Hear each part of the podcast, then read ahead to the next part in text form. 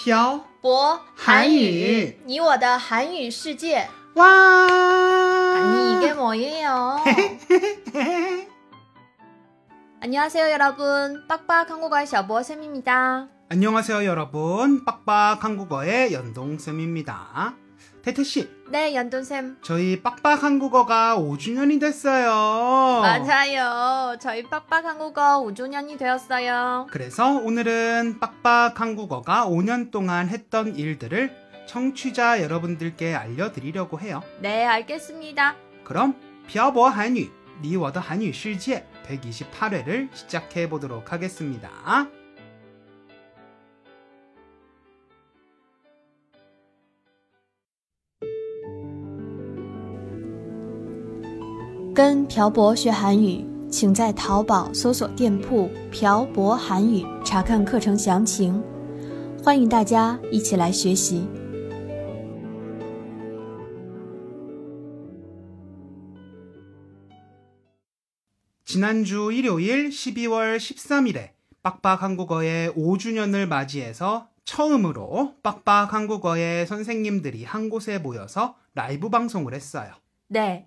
저희 둘을 제외한 두 선생님을 저희가 사는 대련으로 초대해서 3박 4일 동안 같이 시간을 보냈어요. 네, 같이 사진도 찍고 맛있는 것도 먹고 이야기도 나누었어요. 네, 3박 4일 동안 시간이 정말 빨리 지나간 것 같아요. 네, 시간이 정말 손살같이 지나갔어요.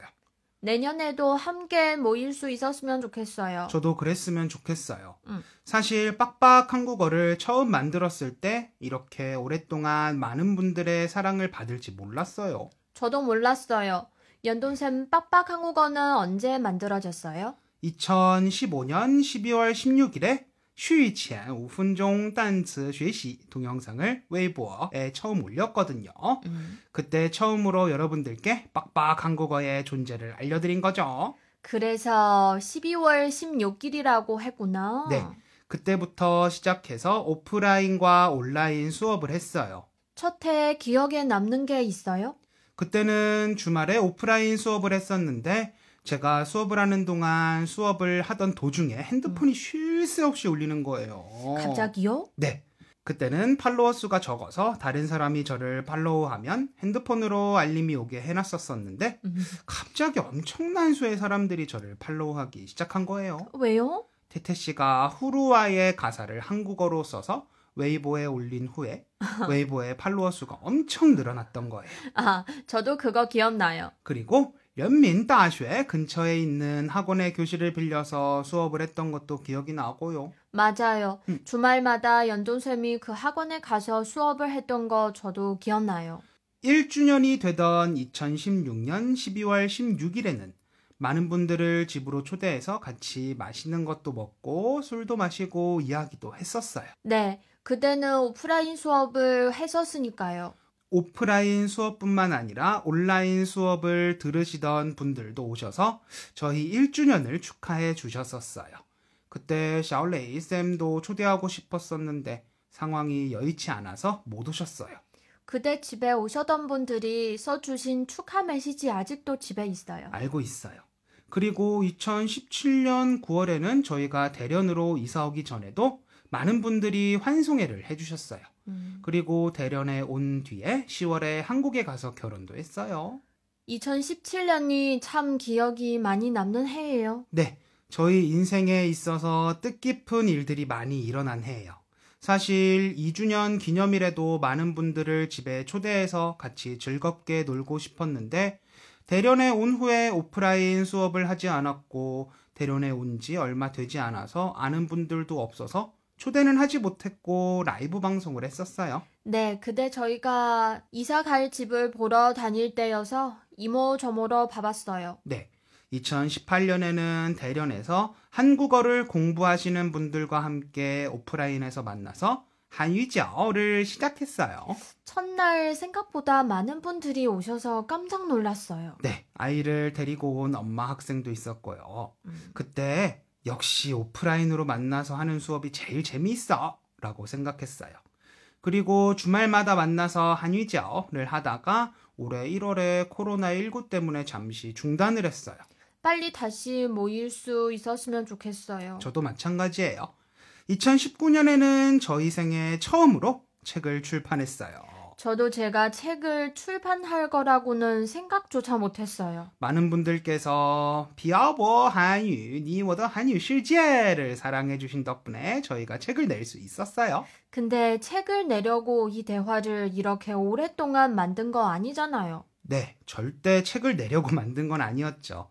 이렇게 대화의 형식으로 한국어를 공부할 수 있는 컨텐츠가 적었기 때문에 시작을 했던 건데 어쩌다 보니 작가가 되어 있네요. 뭐든지 꾸준히 하는 게 중요해요. 맞아요.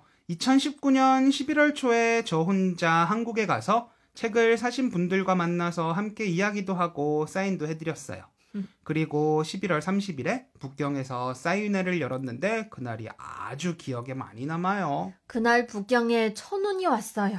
네, 아침에 일어났는데 눈이 오는 거예요. 저희가 북경에 오래 살아서 잘 알잖아요. 음. 원래 북경이 이렇게 눈이 오는 곳이 아닌데. 음. 근데 하필이면 그날 눈이 오는 거예요. 속으로 아 가는 날이 장날이구나 라고 생각했었는데 진짜 정말로 제가 생각했던 것보다 아주 많은 분들이 와주셔서 너무 감동했어요.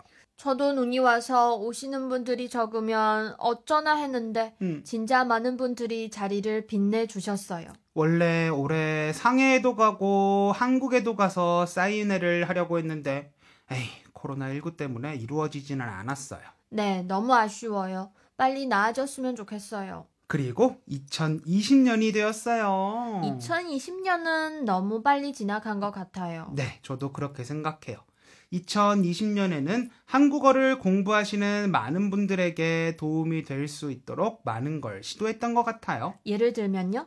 빡빡 한국어의 수업도 다채롭게 하려고 노력을 많이 했고, 많은 한국어 공부 관련 동영상을 제작했던 것 같아요. 그래도 아직 부족해요. 더 열심히 해야 해요. 네, 그리고 처음에도 말씀드렸듯이 5주년을 맞이해서 빡빡 한국어의 선생님들이 모두 모여서 라이브 방송도 하고 앞으로 빡빡 한국어가 나아가야 할 방향에 대해서도 토론을 했고요. 그리고 선생님들과 함께 니워드 한실지에도 녹음했고요. 내년에도 모일 수 있었으면 좋겠어요. 네, 저도 그랬으면 좋겠어요. 사실 샤올레이 쌤하고 샤환 쌤은 서로 처음 만나는 거였잖아요. 네. 그런데 무슨 할 말이 그렇게 많은지 모르겠어요. 지금 이 대화를 녹음하고 있는 날 아침에 두 분 다 집에 가셨는데 어제 새벽까지 이야기를 하고 계시더라고요. 근데 이야기의 내용이 전부 다 빡빡 한국어 학생들을 위한 거였다는 게 더 중요해요. 맞아요. 이런 선생님들이 계시기 때문에 빡빡 한 국어가 여기까지 올 수 있었던 것 같아요. 그리고 사랑해 주시는 많은 분들이 계시기 때문에 여기까지 올 수 있었어요. 네, 맞아요. 여러분들이 보내주신 사랑과 관심에 부끄럽지 않은 빡빡 한국어가 되도록 노력하겠습니다.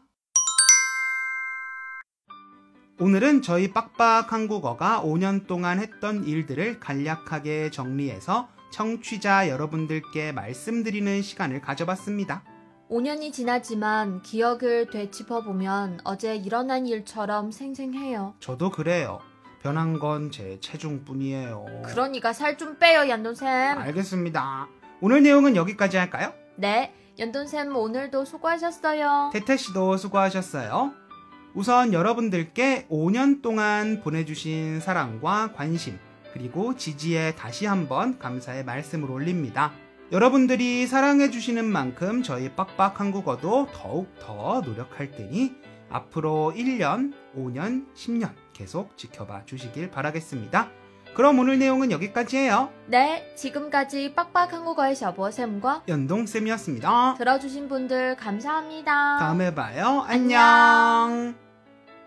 今天的文字版在微信公众号“漂泊韩语”上回复关键字“五周年”获取。